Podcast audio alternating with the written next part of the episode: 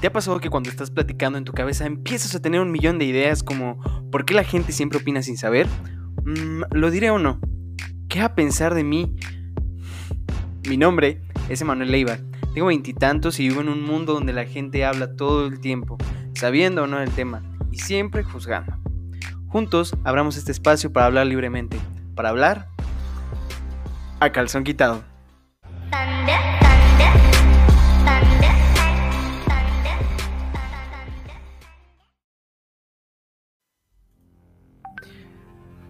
Hola, hola, ¿cómo están? Pues bueno, me presento rapidísimo, mi nombre es Emanuel y les doy la bienvenida a esta segunda temporada de Calzón Quitado que va a estar de huevos, con más capítulos, amigos, entrevistas y más secciones. Todo esto para que me puedan escuchar desde la comodidad de sus casitas, del carrito, donde quiera que vayan. Y pues miren, déjenles platico por qué una segunda temporada. Si esta primera temporada había sido tan accidentada, pues por eso, por eso. Porque me di cuenta de que la constancia es la clave de poder seguir con este proyecto. Eh, tomé un curso por ahí eh, para poder hacer este espacio más, mucho más ameno, para, tanto para ustedes como para mí. Y me está gustando, me está gustando como, bueno, en lo personal me gustó cómo lo estructuré, espero que les también les guste muchísimo esta nueva, esta nueva idea. Y en este episodio voy a estar platicando de un tema interesante. Y platicaremos un poco de quién soy, de dónde vengo y a dónde voy. Eh, ya que a pesar de que esta es la segunda temporada, como que nunca les había hablado así tan a detalle, este, pues quién soy, ¿no? Em, sobre todo quisiera contarles mi experiencia, como fui descubriendo mi orientación sexual hasta llegar al día de hoy. Y pues el capítulo de hoy, redobles por favor, se titula El calzón arcoiris de la familia. Va a estar padre, vamos a estar platicando un poquito de los inicios, ¿no? Este es como un spin-off. Exactamente, es un spin-off. Y pues estoy muy, muy, muy emocionado porque vamos a estar platicando lo que implica ser gay en estos tiempos. Este, desde una perspectiva divertida, atrevida, desde cuando empecé a darme cuenta, la salida del closet, el duelo, el presente, el pasado, el futuro, todos los tiempos verbales. Y Vamos a tener nuevas secciones y conforme vayamos llegando a, cada una de ellas les voy explicando en qué consisten. Estoy muy emocionado. Gracias por estar escuchándonos porque además tendremos muchas sorpresas. Esto es Calzón Quitado, temporada 1, episodio 1. Y es hora de quitarnos la ropa interior.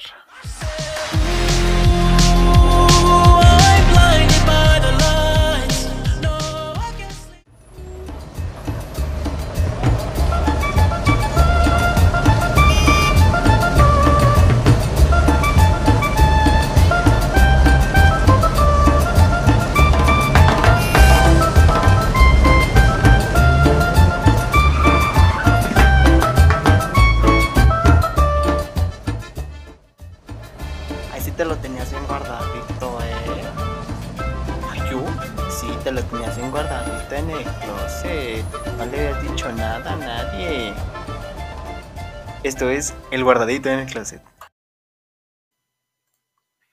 Ok, este es el primer guardadito en el closet, donde hablaré un poquito de las experiencias personales, que eso se trata del guardadito. Entonces vamos a hablar de experiencias personales que van ad hoc con el tema de hoy. En este caso, el tema de hoy es mm, platicarles un poco acerca de mi vida. Eh, son experiencias 100% personales, opiniones 100% personales, y este material ha sido seleccionado por todas las personas que viven dentro de mi cabeza, porque hashtag fragmentada. Y pues vamos a empezar, ¿no? ¿Cómo fui que me fui dando cuenta? Eh, pues me fui dando cuenta como cuando tenía 18 años, y estaba en la prepa, no había tenido experiencias antes cercanas al otro tipo. Entonces, ¿Qué ocurrió? Yo iba en quinto semestre, mis papás me habían cambiado de, turno porque iba de la fregada.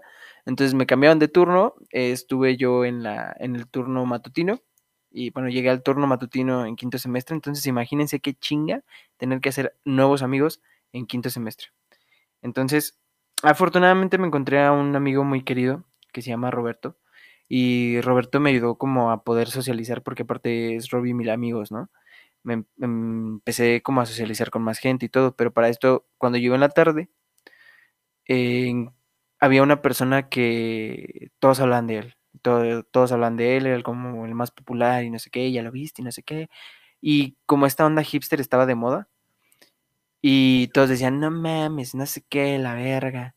Y yo dije que no iba a decir groserías y me, y me escuchen esta palabrota que acabo de decir. Pero bueno, em, cuando llegué a la tarde, me cagaba, o sea, porque todo el tiempo estaba hablando de eso. Y pues yo era el más, yo era el sex symbol de la tarde. Entonces imagínense llega la mañana donde hay un chingo de sex symbol, pues está de la verga, ¿no?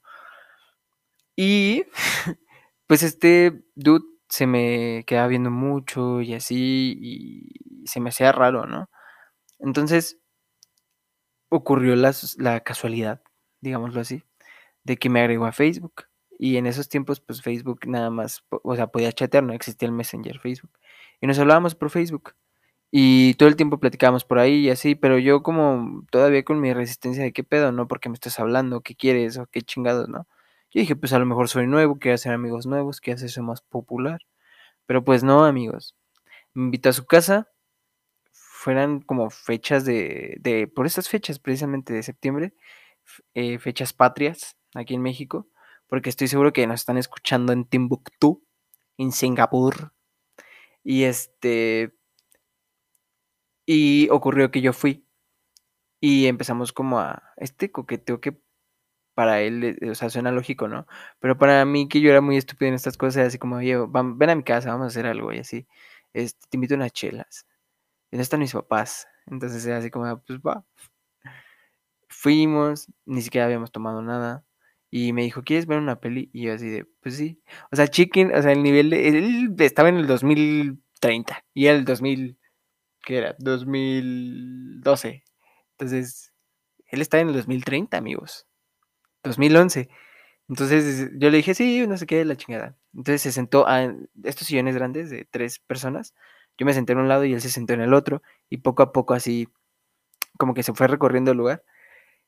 Y cada que se acercaba, como que yo me ponía más nervioso, ¿no? Y me dijo así como, oye, ¿me, puede, me voy a quitar mis zapatos? Y así, güey, haz lo que quieras, güey, es tu casa. Me vale. Y se iba acercando y se me iba acercando hasta que llegó un momento en que ya estaba muy cerca y dijo, ah, me voy a acostar y puso su cabeza en, mi, en mis piernas, ¿no? Y yo estaba así como, mi corazón estaba al mil. Y yo nada más le dije así como, ah, sí, sí, sí. Y le agarré su cabeza y así le empecé a hacer piojito, pero en mí estaba entrando una confusión muy grande. Y ya, nos subimos. Ah, porque me dijo, oye, este, ¿quieres ir a conocer mi casa? Y yo así de, ah, sí, vamos. Ya no quiere estar aquí. Pero más ya no quiere estar aquí en la sala. Y no porque quisiera algo más, sino ya no quiere estar en tu casa, güey. Entonces subimos y todo y me dice, mira, este es mi cuarto y así. Tenía como muchas cositas porque él es diseñador. Y pues ya me enseñó su cuarto muy chido. Y me dice, acuéstate, no sé qué, la chingada. Y nos empezamos a besar. Mm, no, hombre, que se iba a quitar la playera. Y yo, yo sin saber qué pedo. Y yo les dije, no, ¿sabes qué? Bueno, le dije, ¿sabes qué? Espérame. Le dije, no sé qué pedo. Y me dice, le dije, ¿qué quieres? Y me dice, no, es que yo quiero algo serio contigo, la chingada. Ahora que lo pienso, o sea, sí estaba morro. Dije, qué verga, si iba a querer algo serio conmigo si se está quitando la pinche playera. Pero bueno, el chiste es que después de eso seguimos saliendo y se convirtió en mi primer novio. De esta manera, este, pues salíamos, íbamos a fiestas y como era como esta onda hipster zona, pues no era como con el tipo de gente que yo me gustaba. No digo que sean buenos, malos, ni peores personas, ni mejores personas, simplemente eran diferentes. Entonces íbamos a fiestas y así, y yo llegaba muy tarde a mi casa. Entonces este, empecé a tener como muchos problemas con mis papás porque llegaba tarde. Una vez, eh, y bueno, eso es como el inicio, ¿no? Ahora el punto central es cómo salí del closet una vez iba con mis papás, este, llegamos a una plaza comercial, mi papá se bajó y me quedé solo con mi mamá, era de noche. Eh, y me pregunta mi mamá, oye Manuel, este, te quiero hacer una pregunta porque fíjate que he estado notando que, tenías, que tienes muchos cambios de humor, que no eres como igual, como que siempre estás a la defensiva y así. Y es real, amigos, o sea, es real. Como en este proceso en el que uno se encuentra, este, tomando decisiones, ¿no? O sea, sí soy, no soy, como aceptándose más que nada. la el temperamento sí te cambia muchísimo porque porque eres adolescente primero, entonces imagínense eso en un adolescente. Segundo, porque neta pasan muchas cosas por tu cabeza. Una de ellas es como, ¿qué va a pasar si yo defraudo a mis papás? Porque no soy como ellos quieren que seas. Y me hizo esa pregunta. Y yo había tenido una experiencia porque mi primo también había salido del closet poco tiempo atrás. Y le dije a mi mamá, este, ¿sabes qué? Pues sí. O sea, sí soy... Ah, bueno, me dijo, ¿tienes novia? Y le dije, pues no, mamá, no tengo novia. Tengo novio. Pum, hagan de cuenta que ese fue así como... Como un parteaguas, literal, porque empezó a, a llover cañoncísimo. Y pues mi mamá me está diciendo así en el carro, oye, ¿sabes qué? Este, tienes que decirle a tu papá, tienes que decirle a tu papá, tienes que decirle a tu papá. Y yo, no, o sea, ayúdame. O sea, échame la mano. O sea, no, no le quiero decir. No, y sí, y dile, y dile, y dile, y dile, y dile. Y llegó mi papá. Se subió al carro y todo. Y, y lo primero que le dijo es, Emanuel te tiene que decir algo. Y así vete a la... Dije, no mames. O sea, lo último que yo quería decirle a mi papá. Porque no sabía cómo iba a reaccionar. Digo, mi papá no es así como macho, macho, así, machista, así. Pero no sabía cómo iba a reaccionar. O sea, de hecho, cuando se lo dije a mamá, tampoco sabía cómo iba a reaccionar. Pero, como yo tengo un primo que también es gay, cuando mi primo le dijo, mi mamá le dijo, no, no te preocupes, te vamos a ayudar, te vamos a aceptar, no sé qué, la chingada. Y también fue por eso que yo me había animado, porque sabía que ya había un antecedente que mi mamá había reaccionado de una manera, digámoslo, entrecomillado, normal. Pero fue una sorpresa para mí como la reacción de qué fue lo que sucedió, ¿no? A raíz de eso se vinieron cosas muy culeras. Eh, me controlaban todo el tiempo. Bueno, me estoy saltando. Es que quiero ir muy rápido. Mi mente, hagan de cuenta que mi mente piensa muy rápido. Entonces, hagan de cuenta que lo que esto que les voy a platicar ahorita ya lo pensé o ya lo había pensado, pero no se los dije. Entonces, estoy pensando más y más y más y más. Entonces, ¿qué fue lo que ocurrió? Eh, llegamos a la casa y empezamos a platicar. Platicar entrecomillado, porque era una pelea. Y en la, como en las peleas, pues es siempre tu palabra contra la mía y nunca llega, poder llegar a un punto medio, ¿no? Mi papá tocó a mi cuarto y me dijo, oye, ¿sabes qué, hijo? Ven, vamos a platicar. Yo no quería. Y mi mamá estaba muy insistente, dile a tu papá, dile a tu papá, dile a tu papá. Y yo, ¿para qué chingados quieres que le diga a mi papá? No quiero, ayúdame. Y yo así le decía, no quiero, no quiero, no quiero. ¿Por qué? Y como el meme. ¿Y qué tiene? ¿Y qué tiene? Total, este, me dice mi papá, no, pues yo ya, ya sé, te aceptamos, porque te quiero, te voy a seguir queriendo y nunca te voy a dejar de querer porque eres mi hijo y siempre, escúchalo bien, siempre, siempre, siempre te voy a querer. Me abrazó. Posterior a eso seguimos platicando y me dijo, mi mamá empezó a preguntar que quién era mi novio, ¿no? Y él lo conocía. No a él, sino a su familia. Entonces empezó a decirle así como de, este, y ya saben sus papás y le dije, pues esa es su bronca, o sea, yo estoy platicando acerca de lo mío. Y dijo, no, o sea, yo no quiero que estés con él, y, o sea, y sí te aceptamos, pero corta a tu novio. Y yo así pues, güey, o sea, no me estás aceptando, ¿no? O sea, no, güey, mamá, sino, güey, la situación, ¿no? Yo dije, pues no me estás aceptando, entonces si me estás aceptando, acéptame con todo. O sea, literal con todo, o sea, con todo lo que, digamos así, digamos con todo el paquete. Se me hace muy grosero y se me hizo muy, muy feo esa parte. Y pues más me emperré, amigos. Ya en las pinches 3 de la mañana yo seguí emperrado y no me dejaban ir. Y que al momento fue así como de, ah, sí, sí, sí, lo voy a cortar. Sí, sí, sí, así como de, sí, sí, sí, ya la chingada. Y me fui a mi cuarto. Lloré y berré muchísimo porque no esperaba como tal reacción, ¿no? De los dos y, y de a raíz de eso se vinieron cosas súper, súper, súper culeras. Hagan de cuenta que yo salí a las 2 de la tarde de la escuela y ellos estaban a las 2, 5 de la tarde. No podía ir a hacer trabajos en equipo, no podía salir a fiestas porque en ese entonces ya salía a fiestas.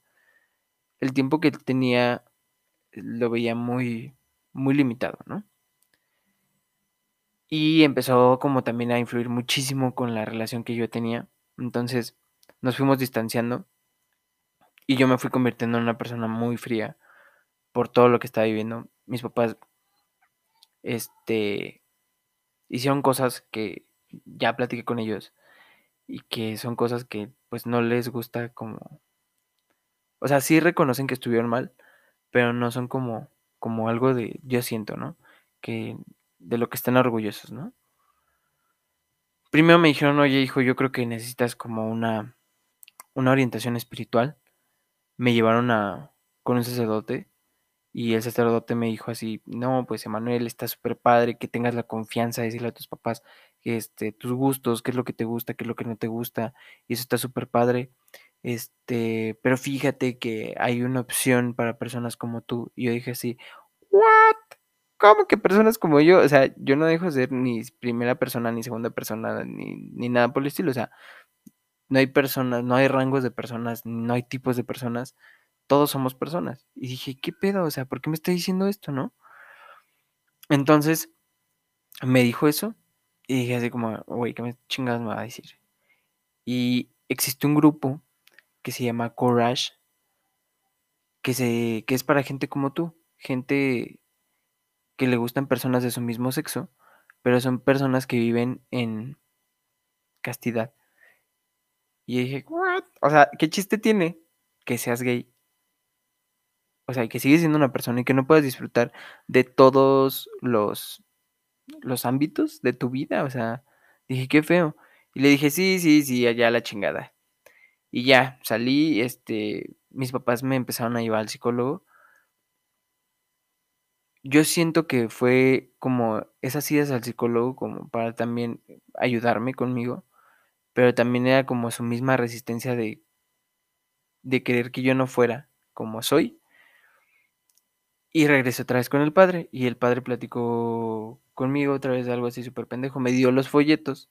Y después de eso platicó con mis papás a solas. Mis papás me dijeron que cuando salieron de ahí dijeron, la estamos regando.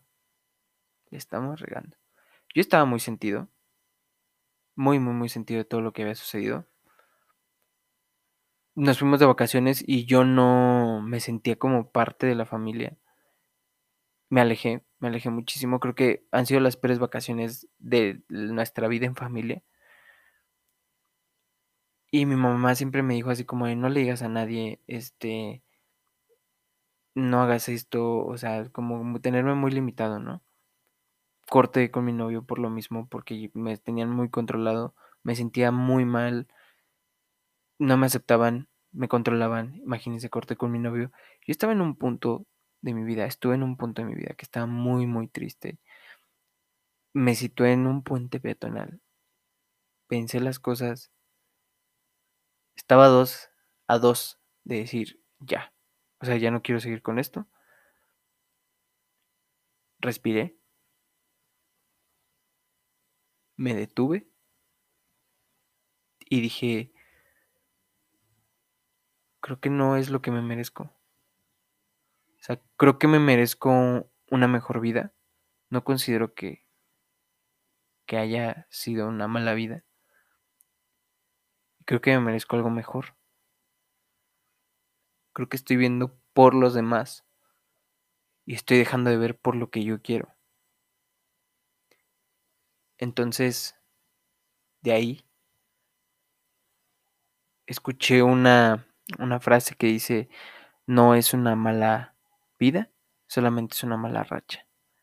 Y ese ha sido como mi estandarte cada que me va mal, ¿no? No es una mala vida, es una mala racha. Y eso me motiva como a seguir y a seguir adelante. Al final mis papás este, empezaron como a aceptar toda la situación y se dieron cuenta de que pues todos estábamos cagando, ¿no? Todos. Yo por quererles dar gusto, ellos por no querer o no aceptarme como yo soy.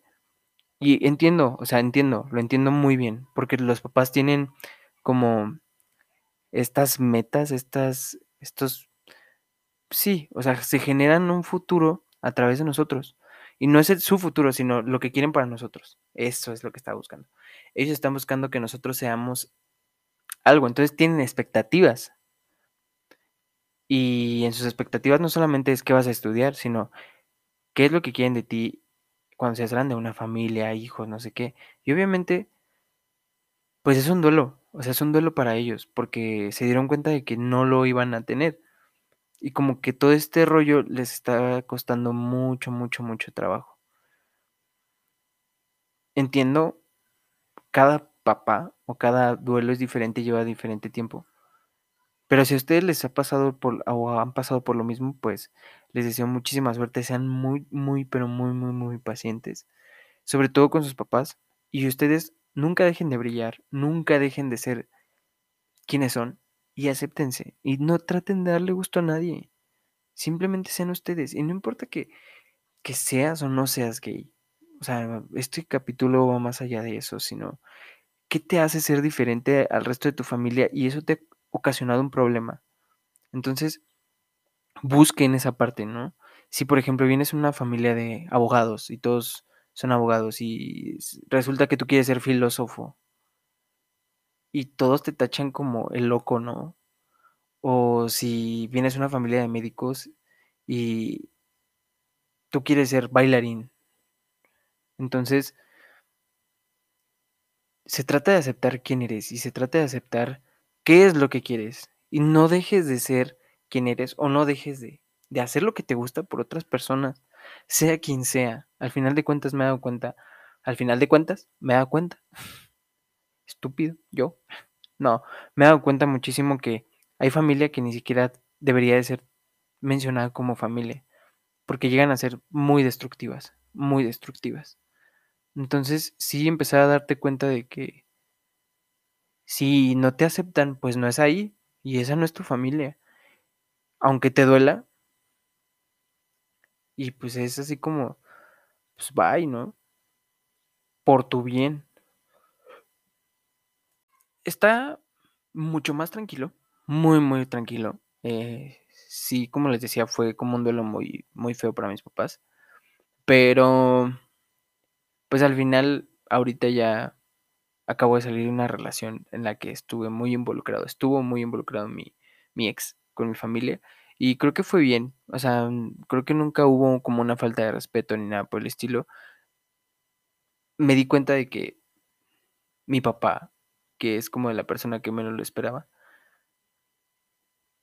es muy progre, muy, muy progre. O sea, él fue el que le dijo al vecino, ¿no? Él fue el que le dijo a, la señora que nos ayuda a hacer el aseo, que le mando un saludo a la señora Lupita.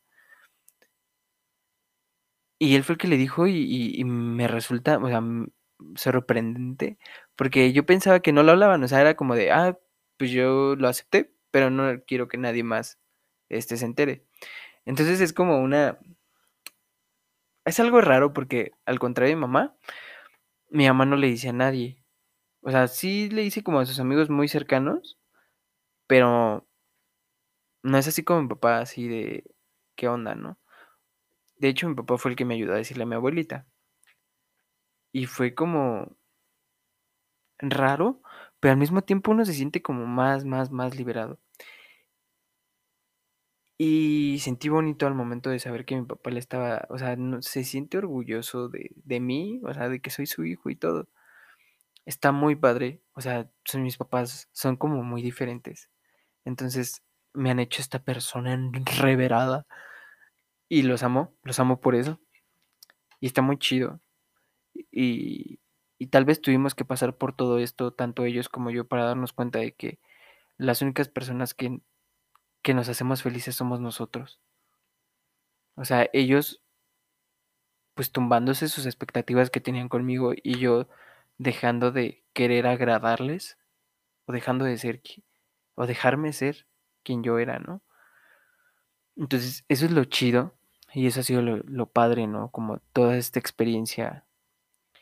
Y sí hay cosas que me siguen molestando, no de ellos, sino de gente en general. No saben lo difícil que, que es estar saliendo del closet porque conoces una persona nueva que no sabes obviamente si es gay o no. A lo mejor eh, entras a un nuevo ambiente laboral. Tan solo en el trabajo a mí me cuesta un huevo, un huevo, como poder expresarme acerca de mi orientación sexual. Mm, soy maestro y, por ejemplo, cuando daba clases en prepa era como muy difícil, ¿no? para mí. Pero poco a poco me di cuenta de que las nuevas generaciones vienen así. Cuando digo nuevas generaciones me siento muy viejo. Pero las nuevas generaciones vienen con otra mentalidad. Y me empezaron a preguntar cosas acerca de, de mí, de la relación que tuve, de como todas estas cosas, ¿no? Y así de... Ah", y me llevaba muy bien con todos. O sea, no, no tenían como bronca ni nada por el estilo. Y respetaban. Y eran tolerantes y empáticos. Y los extraño. los extraño muchísimo porque ya llevo como... ¿Qué será? Unos un año que, no doy clases en, preparatoria, ¿no? Es, es, lo mejor de la vida dar clases en preparatoria. Pero no se dan cuenta que con esos comentarios así de, ay, lástima que seas gay. O sea, güey, lástima, ¿por qué? O sea, lástima que tú no seas, en mi caso, lástima que tú no seas hombre para que tengas por lo menos un chance de estar conmigo, ¿no? O esas preguntas de, ¿y quién es el niño? Por los dos, güey. O sea, pues que no estás viendo que los dos tenemos pito esas cosas me fastidian muchísimo, pero pero siempre trato de regresar como la pregunta, ¿no? Hasta sé que en las relaciones este heterosexuales hay roles, ¿no? Hay roles que se cumplen, ¿no? Y por ejemplo, cuando me preguntan eso, ¿y quién es el niño? Y yo así de, pues, ¿y en tu relación quién es el niño? Ay, pues él le dije, ¿segura? ¿O seguro? ¿O yo? Así de. Entonces, trato de como hacer pensar a la gente que no se trata de este juego de roles, o sea, que al final debemos de, destruirlos, porque es lo que nos ha hecho tanto daño como, como sociedad, ¿no? O esas cosas de, ay, como, es que tú no eres hombre. Y así de, güey, o sea, no mames, se cumple con todos los, los aspectos físicos y fisiológicos para ser un hombre, o sea, no mames, o sea, no me puedes decir que no soy un hombre. O el, el hecho de ser gay no, no te hace dejar de ser hombre, o sea, digo, si hay personas que nacen como hombres y no les gusta ser hombres, y lo entiendo, pero las personas que somos gay, no es como que no nos guste nuestro cuerpo y que dejemos de ser hombres porque somos gays, o sea, simplemente somos hombres con otra orientación sexual. Y a todo esto, pues vamos a empezar con una nueva sección. Porque ya me cansé de estar hablando todo el tiempo. Imagínense, ya no sé, yo creo que van como unos 15, 20 minutos de estar hablando yo. Y vamos a darle chance a estas nuevas voces que nos están acompañando. Ellos son Kevin, Marta y Josué, que en este programa nos van a hablar un poquito acerca de qué implica ser gay o pertenecer a la comunidad LGBT más en estos tiempos. Entonces, va a ser interesante escuchar estos puntos de vista y cada semana vamos a estar escuchando puntos de vista diferentes. ¿Por qué? O sea, para generar un poco de empatía y hacer un cambio. O sea, de verdad, o sea, ¿qué es lo que pretendo yo? Invitar a la reflexión. Cambies o no cambies de opinión, invitar a la reflexión. Y que podamos encajar, o sea, que todos podamos encajar y hacer un cambio de resorte este calzón para que pueda ajustarse en este en este cuerpo llamado mundo. ¿Ok? Entonces vamos a escucharlos. Ellos son Marta, Kevin y Josué, que nos van a estar hablando acerca de lo que ellos piensan de esta pregunta. Se la repito, ¿qué implica ser gay o pertenecer a la comunidad LGBT en estos tiempos? Ok, bueno, pues yo creo que, híjole, yo creo que implica jotear, perrear hasta el subsuelo. Bueno, es que, o sea, no hasta el suelo, hasta el subsuelo, ser perrísima, divine y pues esas cosas, ¿no? A ver, no es cierto, sí es cierto. No, y en serio, eh, pues es que creo que el preguntar qué implica, a mí, pues me suena a todo aquello por lo que se tiene que lidiar, aguantar, soportar, luchar. sé que ya es más común el tema y, y es mayor también la apertura de las personas que son gays o pertenecen a la comunidad. Eh, y de cierta forma también veo la obligación de, del que no está de acuerdo a respetar. Y suena medio feo que diga obligación, pero pues yo sí creo que, que es un pequeño avance el, el hecho de que una persona diga, oye, no, no estoy de acuerdo, no me late, pero te respeto. Entonces, eso me parece muy cool. Eh, y pues, para mí una persona con, con preferencias de su mismo sexo es, es valiente, porque, pues porque está expuesto al rechazo. Y, y también creo que, que es una persona leal, porque es leal a sí mismo, a sus deseos, a su felicidad, sin importar las, las expectativas que haya roto en otra persona querida, que también creo que es otro tema complicado, pero pues es una decisión que realmente vale la pena si estamos hablando de la felicidad, ¿no?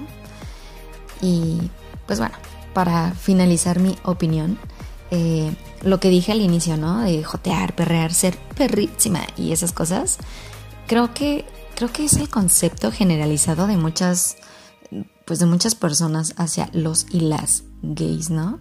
Refiriéndome, pues a comentarios despectivos. Y, y pues no, o sea, bueno, para mí no. Digo, también son son frases usadas y muy, muy, muy cagadas eh, en, dentro del ambiente, ¿no? Que así lo llaman, eh, en la comunidad y de las personas gay. Son, pues son comentarios o frases súper chistosas, pero hay gente que la usa como, pues, palabras despectivas e incluso ofensivas. Y a lo que, a lo que voy es para, pues, decir que para mí para mí una persona gay es un ser humano capaz, súper, súper capaz de amar y ser amado sin importar el género. Es, creo que es un tema complejo para muchas personas, pero para muchas otras también es un tema común, ya más expuesto y pues también, ¿por qué no?, un poquito más aceptado. Y pues así las cosas. Yo fui Marta Salazar mis redes sociales son Facebook, Marta Salazar NV, en Instagram, Marta Salazar-oficial y en TikTok, arroba martu.salazar. Nos vemos cada semana en Calzón Quitado. Son preguntas diferentes. Ser gay, eh, al menos en México, es vivir un estilo de vida. El vivir de entrada fuera del closet. Eh, que la gente, tu familia, tus amigos, compañeros de trabajo, de la escuela, sepan que tienes una orientación sexual diferente a la heterosexual.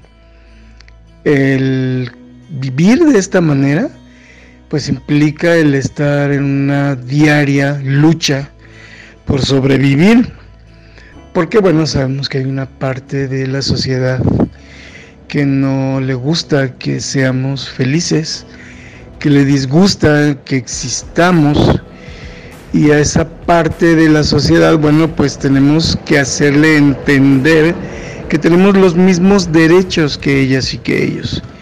Y es un trabajo diario, cotidiano, que lo hacemos y lo hacemos con gusto. Em, en cuanto a la cuestión de pertenecer a la comunidad LGBT, mira, em, al principio yo me refería al sector LGBTiano como comunidad LGBT, pero conforme fui creciendo y fui andando en esta vida LGBTiana, pues me di cuenta que la comunidad no existe como tal. Para mí la comunidad es un grupo de personas que se preocupan por algo en común y que unen sus fuerzas para salir adelante, para vencer esos problemas. Y la verdad es que las personas LGBT más eh, siempre estamos dispersas, siempre andamos cada uno en nuestras vidas. Somos pocos los que nos reunimos para estar luchando contra estas cosas. Y bueno, luchamos contra los heterosexuales, las y los heterosexuales, no todos, pero sí una gran parte, pero también luchamos contra nosotras y nosotros mismos al interior de este sector LGBT, porque pues nos tildan de ridículos, nos tildan de comunistas, hazme favor en el siglo XXI, pero bueno, eh, nos dicen un montón de cosas que tienen que ver francamente con el trabajo que se realiza. Pero ¿qué es lo que sucede? Que esta gente que critica tanto de fuera como de dentro del sector LGBT, pues lo que nos está haciendo es como negar el trabajo que se ha hecho a lo largo de los años, estamos hablando de más de 50 años en México, lo cual le permite a estas personas salir a la calle tomados de la mano, estar en las aplicaciones eh, de, pues en estas aplicaciones de ligue, eh, decir, ¿no? Soy gay o soy homosexual o soy bisexual o soy trans y ese trabajo lo, lo niegan y a veces se burlan de ello. Entonces yo cuando me di cuenta de esto, eh, entiendo que no hay una comunidad LGBT, existe un sector LGBT o una ciudadanía LGBT que no tenemos los mismos derechos que el resto de las y los ciudadanos. Y bueno, pues es parte, entonces, retomando y recapitulando. Ser gay es un estilo de vida. Y la comunidad LGBT no existe.